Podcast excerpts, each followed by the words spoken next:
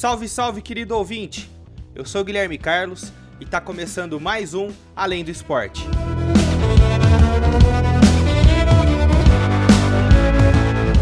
E comigo eu tenho aqui hoje o meu inseparável comentarista, Guilherme Faria. Fala Gui, meu companheiro. Boa tarde pro Felipe, pro João também. Prazer falar com vocês. Tenho aqui também o meu doutor da bola. Boa tarde, Felipe. Boa tarde, Visão. Boa tarde, Gui, João. Prazer estar aqui com vocês novamente nesse episódio. Valeu! No nosso último bloco, vamos ter aqui a participação do João Vitor, a nossa mente pensante por trás do nosso bloco de Fórmula 1.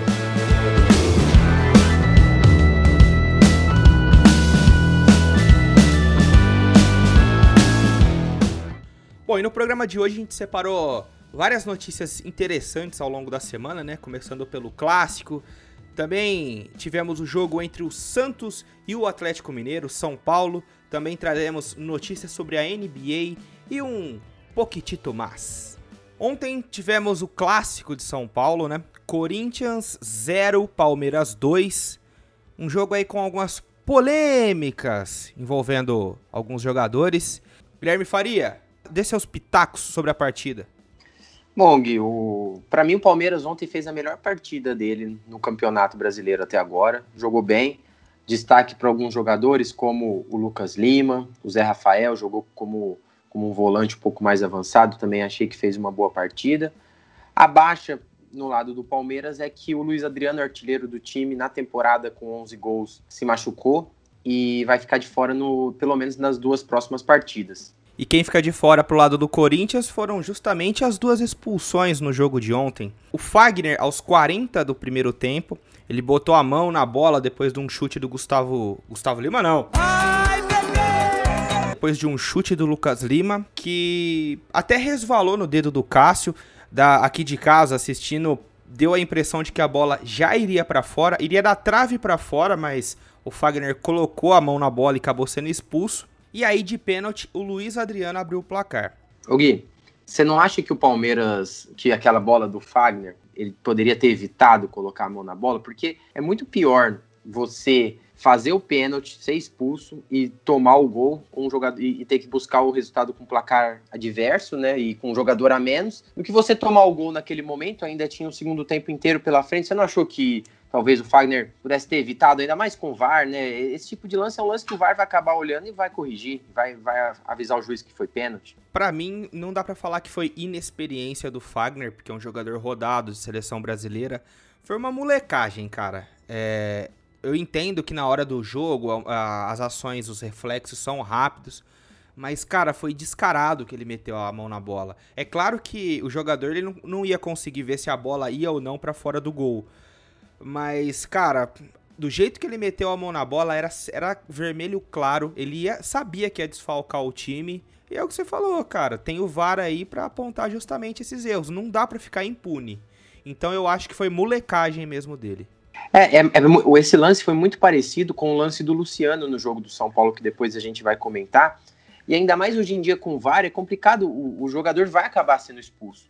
Eu só acho que por mais que o Corinthians tomasse o gol naquele lance, teria 11 em campo para buscar o resultado.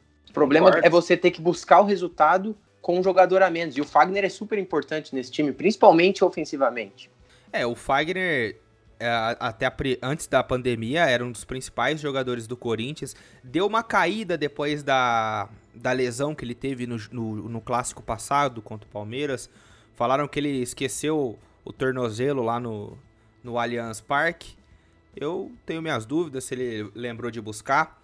Mas enfim, no segundo tempo, Corinthians, o Thiago Nunes ele resolveu fazer duas alterações. Ele trocou seu lado direito do campo.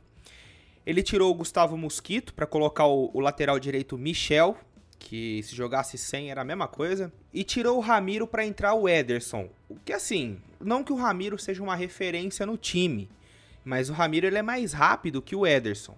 O Ederson parece que ele corre na, em câmera lenta. E 15 minutos depois, o professor Vanderlei Luxemburgo ele fez uma alteração, uma não, duas alterações que decidiriam o jogo, né, Gui? Ele tirou o Wesley e colocou o Gabriel Veron, e tirou também o Luiz Adriano e colocou o William. O Luiz Adriano, que foi uma baixa. E Gui, quatro minutos depois, aos 19 do segundo tempo. Um passe de William para Gabriel Veron, gol do Palmeiras, 2 a 0 no placar. Ô Gui, o que, que você tem a dizer dessa atuação do Gabriel Veron, um menino que já tá valendo peso de ouro no Palmeiras? É, o Gabriel Veron, ele existe muita expectativa em cima dele. Tem apenas 18 anos, entrou no jogo passado contra o Bragantino e foi bem também, fez um gol e, deu, e tinha dado um passe pro, pro William fazer o segundo.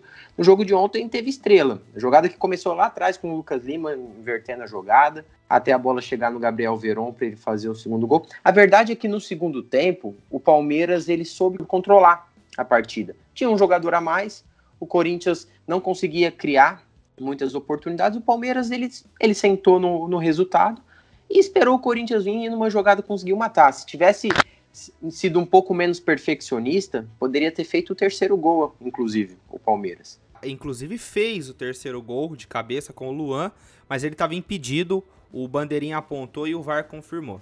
Não, e o Palmeiras, Palmeiras, digo de novo, Palmeiras fez a melhor partida no Campeonato Brasileiro ontem. Ressuscitou o Lucas Lima, o, algum jogador. Eu achei que o Zé Rafael, como eu falei já também, fez uma, uma partida interessante. A baixa mesmo é a saída do Luiz Adriano, mas por outro lado, tem a entrada do William. O William que estava 13 jogos sem fazer gol, marcou no final de semana contra o Bragantino. E o William é um jogador interessante também. Ele não, tem, ele não faz a mesma função do Luiz Adriano dentro de campo. É um é um central. É um, é, ele, o Luiz Adriano se, se movimenta mais que o William. E o, mas o William entra, entra bem no time, vem numa fase, uma fase interessante. E para próximo próxima partida do Palmeiras contra o Sport no domingo em casa, às 7h45, a gente não sabe qual formação o Luxemburgo vai utilizar. Até porque o Palmeiras joga na quarta-feira, lá na Bolívia, na altitude de 3.600 metros de La Paz, contra o Bolívar pela Libertadores. O time do Bolívar é um time bem fraco. O problema é jogar na altitude, tem o, tem o desgaste de, de várias partidas, então a gente não sabe no domingo se o Lucha vai levar o time titular, o time completo, ou se vai jogar com um time alternativo, já que o Palmeiras viaja na sequência. É, e com a vitória o Palmeiras chega a 16 pontos. Ainda é o único time que não perdeu no Campeonato Brasileiro. Já, por outro lado, o Corinthians estacionou nos 9 pontos, tá em 13º lugar e a um ponto da zona de rebaixamento. É claro que ainda podemos dizer que o, o campeonato está no começo, está bem embolado ali, mas já é motivo para ficar esperto. Ô Felipe, fala um pouco pra gente sobre essa crise que está acontecendo no Corinthians. Parece que os torcedores ontem fizeram um protesto na frente do estádio. Bom, então, né, Guizão? É, a crise no Corinthians já está instalada, né? O Thiago Nunes já está passando por uma, um período de turbulência principalmente agora que perdeu o clássico contra o Palmeiras. Semana passada o Corinthians perdeu o clássico contra o São Paulo também. E toda essa situação faz com que o torcedor se rebele contra o clube, peça medidas aí para que o treinador saia. Alguns outros torcedores do Corinthians entendem um pouco o momento que o Corinthians passa e são mais precavidos com relação a isso. Mas uma coisa que eu gostaria de pontuar é que é, o, o, torcedor do Corinthians ele vai ter que se, é, passar por situações, se agora estão complicadas, a partir dessas próximas semanas vão, vão estar mais complicadas ainda. É bom a gente lembrar que o jogo contra o Palmeiras teve dois expulsos, Fagner e, e o Danilo Avelar, que são, assim, titulares absolutos do time. O Jô vai ser julgado numa sessão no STJD na segunda e ele pode pegar um gancho aí de. Eu, eu considero que no mínimo aí umas cinco partidas, mas pode ser ainda mais. O Bozelli, atacante do Corinthians, que seria aí o reserva principal, ele também está machucado. E o elenco que o Thiago Nunes tem, é, não, não dá a possibilidade dele conseguir se reinventar, ainda mais se ele perde peças tão importantes como a que ele, ele vai passar durante essas próximas semanas. Então, assim, o, o Corinthians está passando por uma situação de o, o, próprio torcedor ter que entender um pouco o momento do clube. É, tem que comemorar, pelo, por exemplo, o, o acordo que foi feito da naming rights para conseguir pagar a caixa. O Corinthians não vai conseguir pegar algum jogador e pagar caro pra, por esse jogador. Fez uma boa negociação junto com o Atlético Mineiro, com o Otero. Então, assim, cara, o, o peso do nome do Corinthians, a instituição, ela é muito forte. Porém, o corintiano ele vai ter que é, se colocar na situação em que o clube se, se, se prestou a estar dentro desse campeonato brasileiro é uma situação realmente muito complicada. É, igual o que o Gui Faria comentou, o, o time está, se não me engano, em 13 terceiro, tá, vai fazer um campeonato de meio de tabela.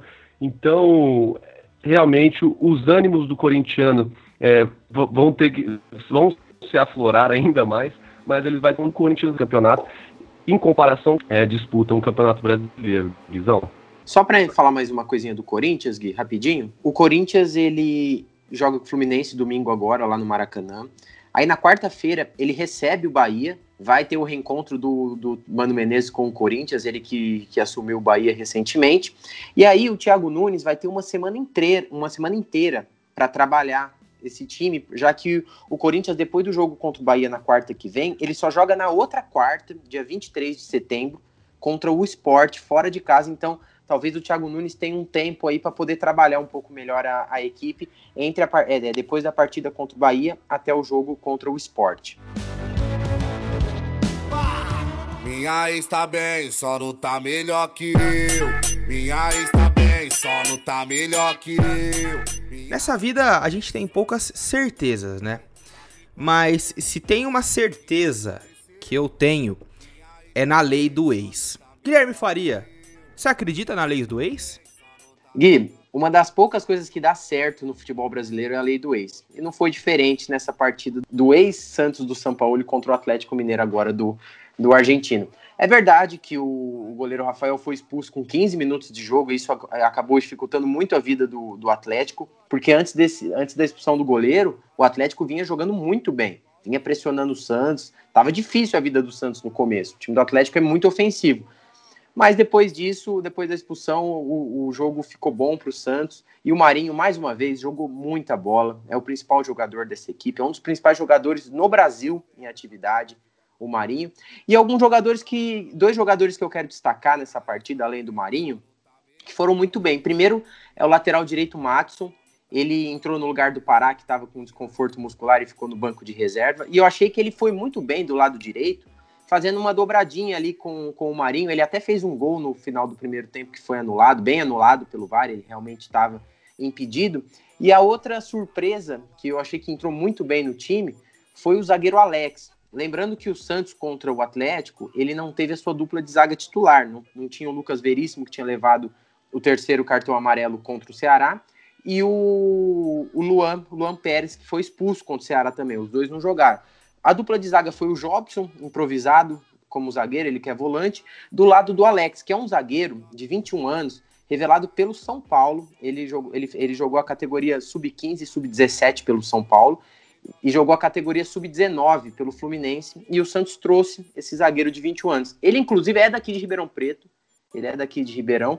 E entrou nesse time do Santos. Ele já tinha entrado em algumas partidas, tinha entrado contra o Atlético Paranaense, contra o Sport e contra o Ceará, mas ele não tinha começado uma partida desde o início. E ele foi muito bem, eu achei que fez uma partida muito segura, ainda mais é, com o um adversário, né? Jogando, jogando contra o Atlético Mineiro, foi muito bem o zagueiro.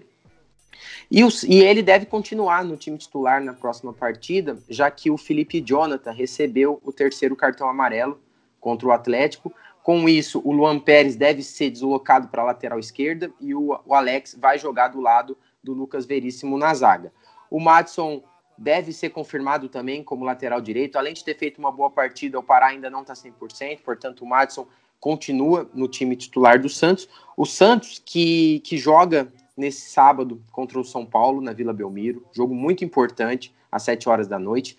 E aí o Santos tem tem um calendário complicado também, assim como a maioria dos clubes que jogam o Campeonato Brasileiro e a Libertadores. Na terça-feira, às nove e meia da noite, o Santos recebe o Olímpia do Paraguai.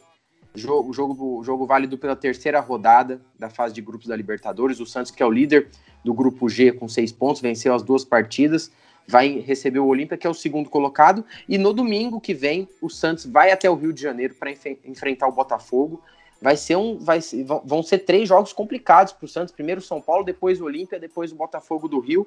Mas eu vejo uma melhora muito, uma, uma, melhora significativa nesse time do Santos do Cuca. O Cuca realmente em um mês, em um mês trabalhando, conseguiu muito a base na muito na base da conversa mudar o estilo de jogo do Santos e vem crescendo. O rendimento vem crescendo, uma vitória importante contra o Atlético e agora tem essa parada dura contra o São Paulo e depois jogo da Libertadores.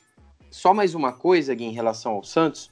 O, o, o, Felipe, nosso advogado, já explicou a situação do Everson, do Sacha em, em episódios anteriores. E, e, e, o Santos oficializou a venda do goleiro Everson para o Atlético Mineiro.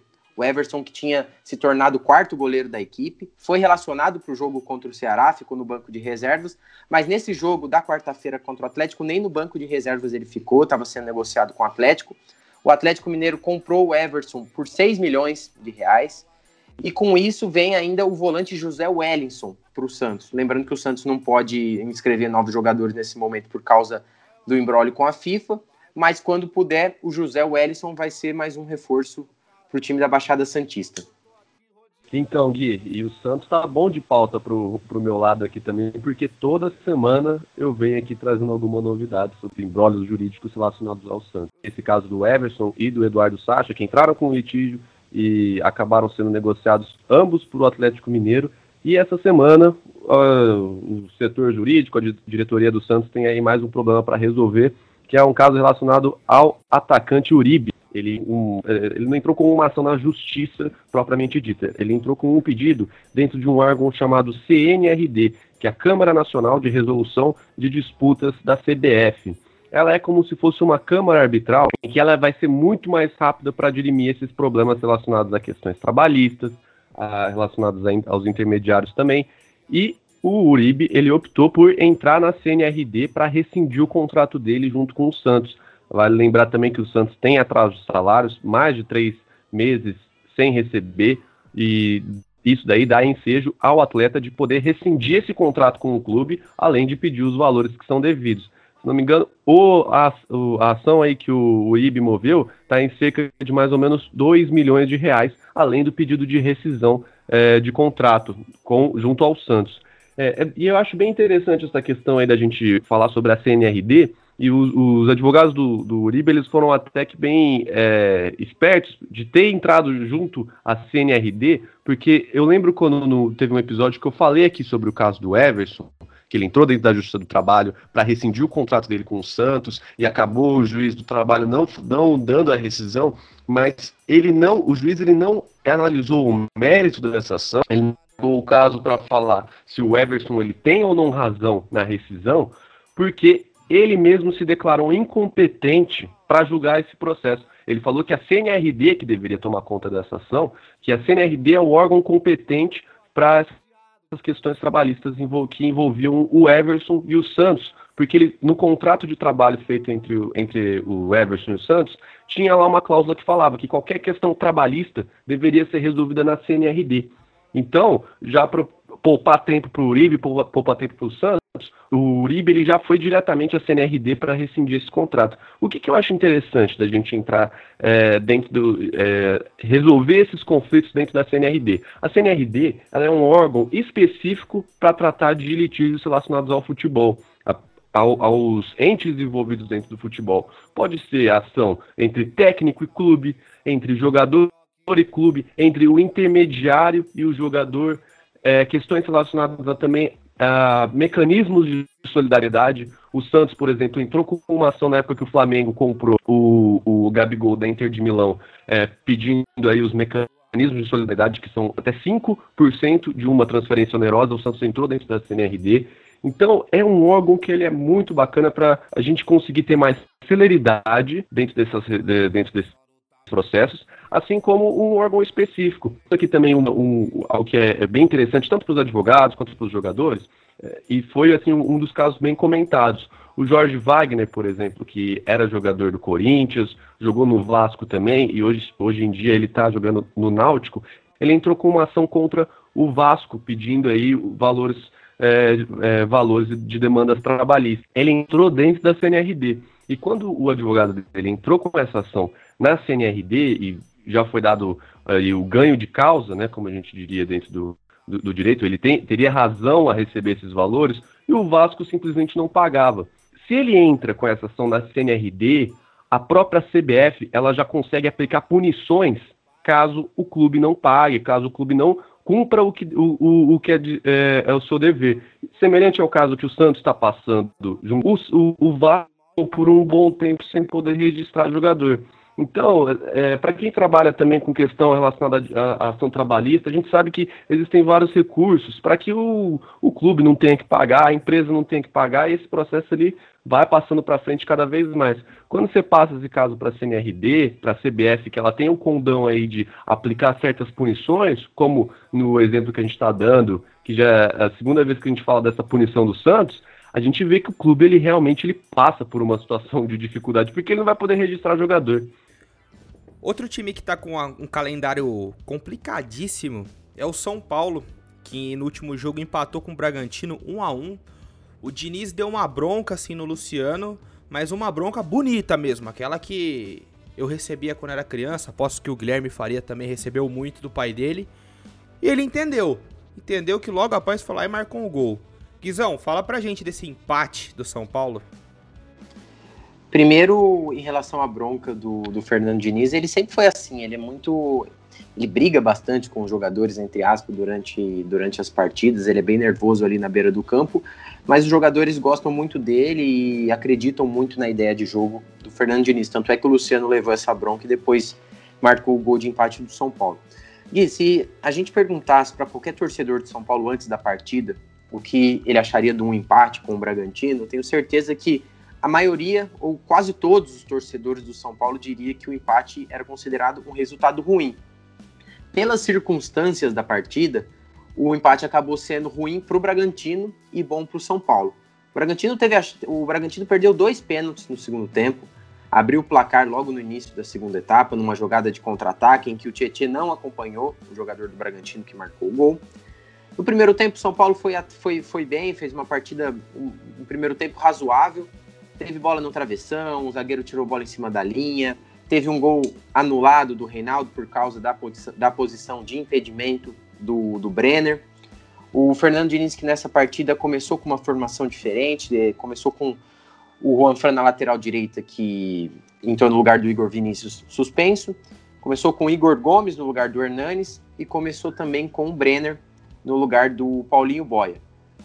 O, o primeiro tempo do São Paulo foi animador para o torcedor, mas o que eu acredito que deve ter acontecido é que no começo do no, no intervalo, o Maurício Barbieri, técnico do Bragantino, deve ter mostrado para os jogadores aonde que eles estavam errando. E o Bragantino voltou muito mais encaixado no segundo tempo. E, e, e chegou a abrir o placar. O, o, Claudinho teve a chance de fazer o segundo, o fazer 2 a 0 quando o Bragantino ainda vencia a partida no, e ele chutou o pênalti para fora. Logo na sequência, o São Paulo empatou com o Luciano e depois, em mais um pênalti, dessa vez quem desperdiçou foi o Arthur. Uma coisa curiosa que eu queria comentar em relação ao Arthur: o Arthur é revelado pelo Palmeiras e esse ano o Bragantino comprou o Arthur por 25 milhões de reais. O Palmeiras gastou 28 milhões no Rony e o Arthur é disparado hoje o melhor, o melhor jogador do Bragantino. E aí vale, vale a reflexão: será que, que vale, valeu a pena o Palmeiras vender o Arthur por 25 milhões e comprar o Rony do Atlético, que até agora não fez nenhum gol pelo Palmeiras, é reserva no time? Talvez valha, valha a pena essa reflexão para o lado do Palmeiras. Voltando a falar sobre o São Paulo, São Paulo pega o Santos agora nesse sábado às 7 horas da noite, partida complicada. Na quinta-feira que vem, recebe o River Plate pela Libertadores, pela terceira rodada da fase de grupos. Jogo complicadíssimo. Lembrando que o grupo do São Paulo, todo mundo está com três pontos. São Paulo, River Plate, LDU e o Binacional. É o grupo D. E na terça-feira seguinte, o São Paulo vai até Quito, na altitude de Quito, no Equador, é, enfrentar a LDU. Outra partida complicada. Lembrando que o São Paulo ele não vai jogar pela 11 rodada do Campeonato Brasileiro junto com os outros, porque o São Paulo já jogou essa partida. Foi a vitória diante do Atlético Paranaense por 1 a 0. São Paulo antecipou aquela partida. E para o jogo contra o Santos agora, eu tô curioso para saber qual vai ser a formação do Fernando Diniz. Se ele vai poupar alguns jogadores e como que vai ser o setor de meio de campo. Eu acho que se o São Paulo, se o Fernando Diniz entrar em campo com a, com, com a mesma formação que entrou contra o Bragantino, o São Paulo vai sofrer muito nos contra-ataques, porque o São Paulo não tem nenhum volante de marcação. Talvez o Fernando Diniz possa colocar o Luan ali para proteger um pouquinho, já que o Tietê, o Gabriel Sara e o Igor Gomes, se forem começar esses três, não são, não são jogadores de marcação. E isso acaba oferecendo muito, muitos contra-ataques para o adversário, ainda mais pegando um Santos com Marinho, Soteudo, um time muito veloz, vai ser complicado se o Fernando Diniz não cuidar dessa, do, do setor de meio de campo ali, colocando um volante.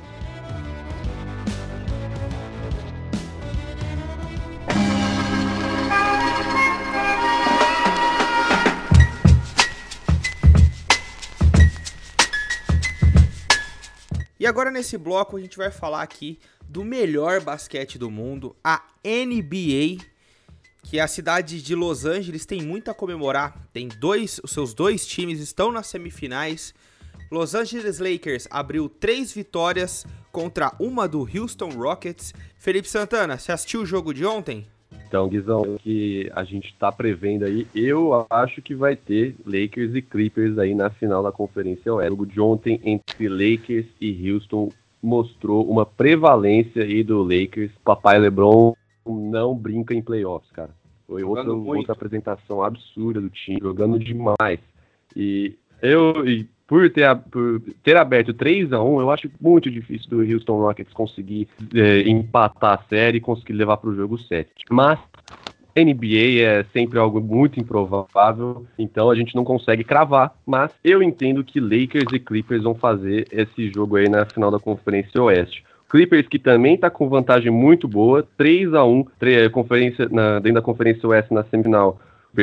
Já está com uma vantagem de 3 contra 1 do Denver Nuggets nos últimos jogos aí, o Nuggets, que contava bastante com, a, com o Jamal Murray, que é o, o maior armador do time, o cara que mais faz as jogadas, mais faz pontos. Nos últimos jogos ele estava bem sumido e isso prejudicou bastante o clube. Do outro lado dos Estados Unidos, na East Coast, costa leste, quem tá de boa é o Miami Heat, que já tá classificado, derrubou o Milwaukee Bucks do Antetokounmpo para mim, essa foi uma das maiores zebras, se eu poderia dizer, se existe zebra na NBA, né? Mas eu considerava o Bucks como um dos favoritos aí a, a final da Conferência Leste e até a ir para a final da NBA, porque ele estava em primeiro lugar no, na classificação regular da Conferência Leste, foi para a semifinal contra o Miami Heat e perdeu as três, os três primeiros jogos, no, no, no quarto venceu, mas acabou, acabou saindo muito, muito precoce e é, perdeu de 4 a 1 para o Miami Heat, que agora está tranquilo, está esperando aí sair o resultado do sétimo jogo entre Toronto Raptors e do Celtics, do Boston Celtics. É, muitos entusiastas da NBA, de, é, que acompanham a NBA há muito tempo, estavam, estão com bastante saudade de ver a franquia do Boston Celtics e do Lakers voltando a vencer a NBA e muita gente estava querendo, tava, gostaria de uh, uma final entre Boston Celtics e Lakers. Pode ser que aconteça realmente, porque é o, o hoje a gente tem o último jogo entre Raptors e Celtics. É, Celtics indo para a final contra o Miami Heat, eu considero que o Celtics ele seria favorito nesse jogo. Eu considero que o, o, o vencedor entre Celtics e, e Raptors, eles têm um, do, os dois times têm elencos melhores do que o Miami Heat, mas eu não consigo também desconsiderar o, o, o, mérito do time de ter conseguido se classificar frente ao Milwaukee Bucks, mas também, cara, o Raptors, ele também tá me surpreendendo muito. Ele foi uma surpresa no ano passado ter vencido a NBA, junto com assim, jogadores que não eram considerados os tops do, da NBA, apenas o, o Kawhi Leonard, mas é, Laurie, Ibaka, o Siakam esse ano, ano passado já fizeram uma temporada absurda. Esse ano eles estão jogando muito. Laurie tá carregando o time, tá, pegou a responsabilidade do, do de principal jogador depois que o Kawhi Leonard saiu. Então, e, e, ainda fica aquele questionamento, né, cara? Imagina se o, o, Kawhi Leonard tivesse ficado no Toronto, cara. Eu acho que o, o, o Toronto seria teria um time ainda melhor do que o Clippers tem hoje. Mas, é, voltando aí para o assunto da Conferência Leste, a gente tem hoje o, o jogo de desempate aí entre Boston, entre Boston Celtics e Toronto Raptors, que vai pegar aí o Miami Heat para fazer a, a final da Conferência Leste. E aí, tem algum palpite vocês? O meu palpite, eu assim, eu gostaria que fosse uma final aí entre uh, Clippers e Raptors numa, numa final de NBA, que seria muito bacana ver Kawhi Leonard pegando seu ex-clube dentro da final da, da, do, da final da NBA dessa temporada. Olha, eu já sou mais saudosista. Eu gostaria de ver uma final entre Lakers e Celtics, por serem as duas maiores vencedores da, da NBA.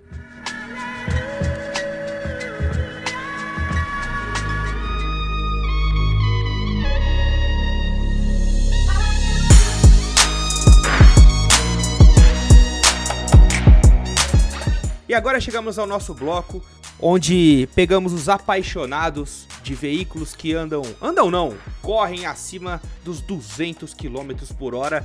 E aqui temos ele, a nossa mente pensante por trás do nosso bloco de Fórmula 1, João Vitor Rotz. Fala um pouco pra gente desse trocadilho que você falou do mercado da roda. Tudo bom, Guilherme? Tudo bom, Felipe? Guilherme, o outro, né? Tem dois. Tudo jóia com vocês? Bom, essa semana foi uma semana quente no mercado da roda, né? Como eu brinquei aí. É, a gente teve algumas notícias. A gente está passando por uma temporada que é chamada de Silly Season. Por que Silly Season? Porque é a temporada onde o contrato de grande parte dos pilotos vence. Então rola essa troca de pilotos, de equipe, para quem vai para onde, quem vai ficar fora da, da Fórmula 1 no ano seguinte. E tudo isso começou alguns meses atrás, quando a Ferrari anunciou que o Vettel não seria mais seu piloto em 2021 e que seria Carlos Sainz, seu novo piloto. Depois disso, a gente teve a notícia do Ricardo, que iria para a McLaren e sairia da Renault, e a gente não teve mais nenhuma notícia falando sobre essa troca de, de equipe dos pilotos. Ficou um negócio, um burburinho, falando que talvez o Vettel iria para Aston Martin, que nesse ano ainda é chamada de Racing Point, e essa semana nós tivemos a confirmação de que sim, Vettel não vai se aposentar da Fórmula 1 e vai correr num carro de motor Mercedes em 2021, sendo Aston Martin. Quem que ele vai substituir? Ele vai substituir o experiente Checo Pérez, que publicou uma nota no seu, na sua conta do Twitter, é, mostrando sua insatisfação é, com a maneira com que essa negociação foi tocada, porém agradecendo a equipe com que ele tratou como família e que de fato ele ele continuou na equipe em momentos muito difíceis quando ainda era Force India.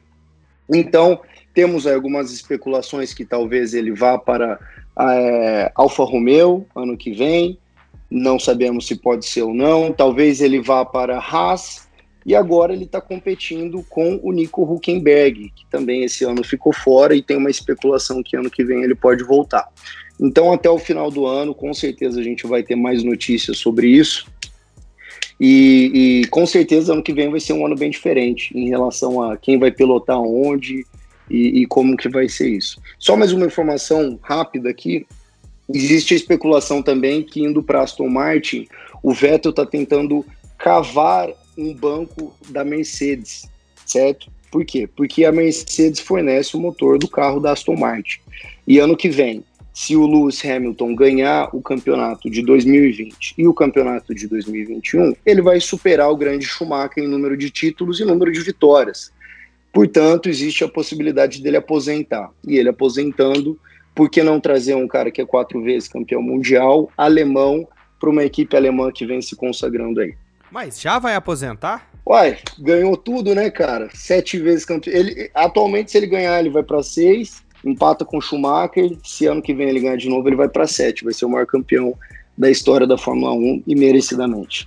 Esse ano a gente tem o grid de pilotos mais novos, né? Se você for olhar aí, Lando Norris tem 20, Charles Leclerc tem 21, é, Lance Stroll tem 21 também, é, Carlos Sainz tem 25. Então, se você for ver a idade média dos pilotos de Fórmula 1, esse ano está numa baixa histórica e eles estão provando que é, não é de graça. Os meninos sabem pilotar aquele carro. A próxima corrida é especial para a equipe italiana. A Ferrari. É Ferrari que fala, João Vitor? Ferrari. Meu italiano tá meio enferrujado. Mas é uma corrida especial, né? A corrida de número 1000. E vão homenagear a Brahma Duplo Malte? É isso, João? É o que parece, né? É, né, para essa corrida, a Ferrari fez uma cor edição especial aí para marcar o milésimo GP da Ferrari na Fórmula 1 e eles fizeram um vermelho Itália, que eles estão chamando por aí, do mesmo jeito que tem o verde britânico de corrida, tem o vermelho Itália. Então, se você for comparar com o carro, a cor antiga do carro, que eles vão voltar com a cor normal depois, é um vermelho um pouco mais vinho, ele é um vermelho mais escuro, um vermelho mais terra. E também ele tá com aquela camada de brilho que eu acho espetacular, que infelizmente eles tiraram por questão de peso, né? Se eu não me engano, é, não ter o brilho no carro economiza coisa de 5 quilos.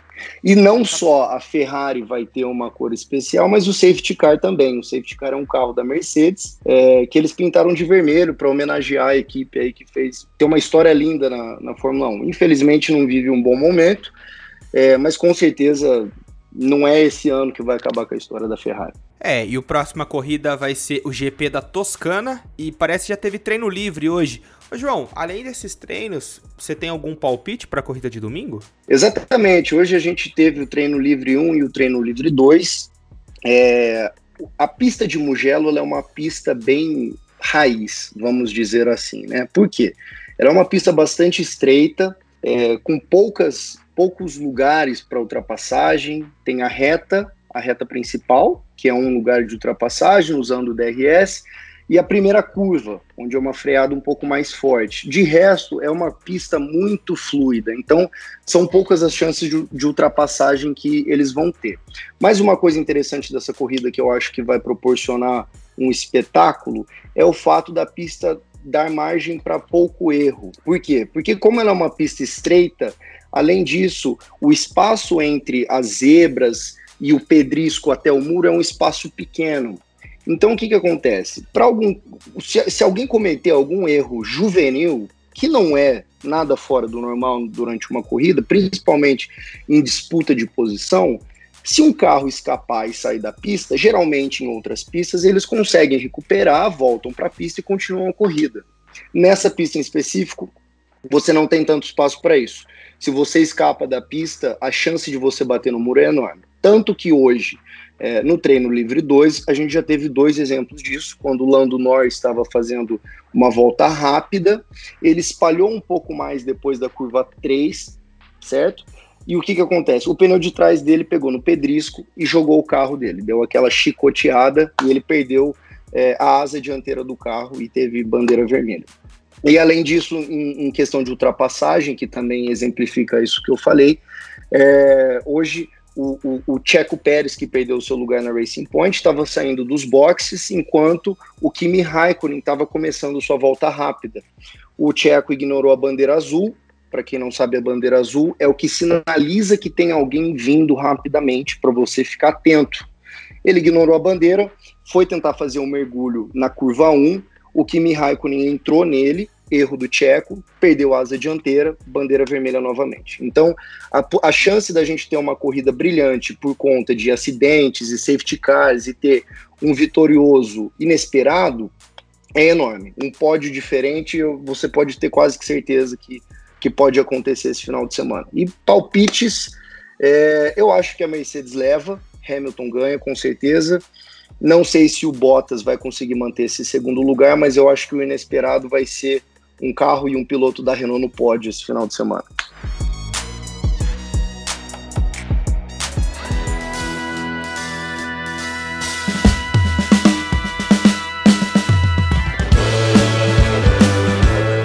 Estamos chegando ao fim de mais um episódio. Eu quero agradecer muito ao João Vitor por mais uma de suas participações. E segunda-feira você está de volta com a gente, né? Com certeza. Segunda-feira a gente está aí com, com meus palpites para ver se eu acertei ou se eu errei e para falar um pouco de como foi a corrida e, e, quais são as próximas etapas aí. Obrigado, gente. Sextou para o João Vitor, sextou também para o meu doutor da bola, Felipe Santana. Valeu, Guizão, João, Gui Faria. Foi um baita programa. A gente se vê na próxima semana falando sobre os resultados do final de semana, que vão ser bem é, bem intensos, vai ter bastante coisa para a gente comentar, tanto na Fórmula 1, NBA e dentro do futebol. Valeu, abraço. Guilherme Faria, já te libero aí para você curtir a sua piscininha, que eu sei que você vai estrear sua nova sunga. Um abraço, Guizão. Muito obrigado, Gui. Obrigado, João. Obrigado, Felipe. De novo, foi um, foi um prazer estar aqui com vocês. Foi muito bom bater esse papo sobre esporte. Abraço. E muito obrigado a você também, meu querido ouvinte, por nos acompanhar em mais esse episódio. Eu te desejo um maravilhoso fim de semana e segunda-feira a gente tem um encontro marcado, beleza? Muito obrigado pela sua audiência e até mais.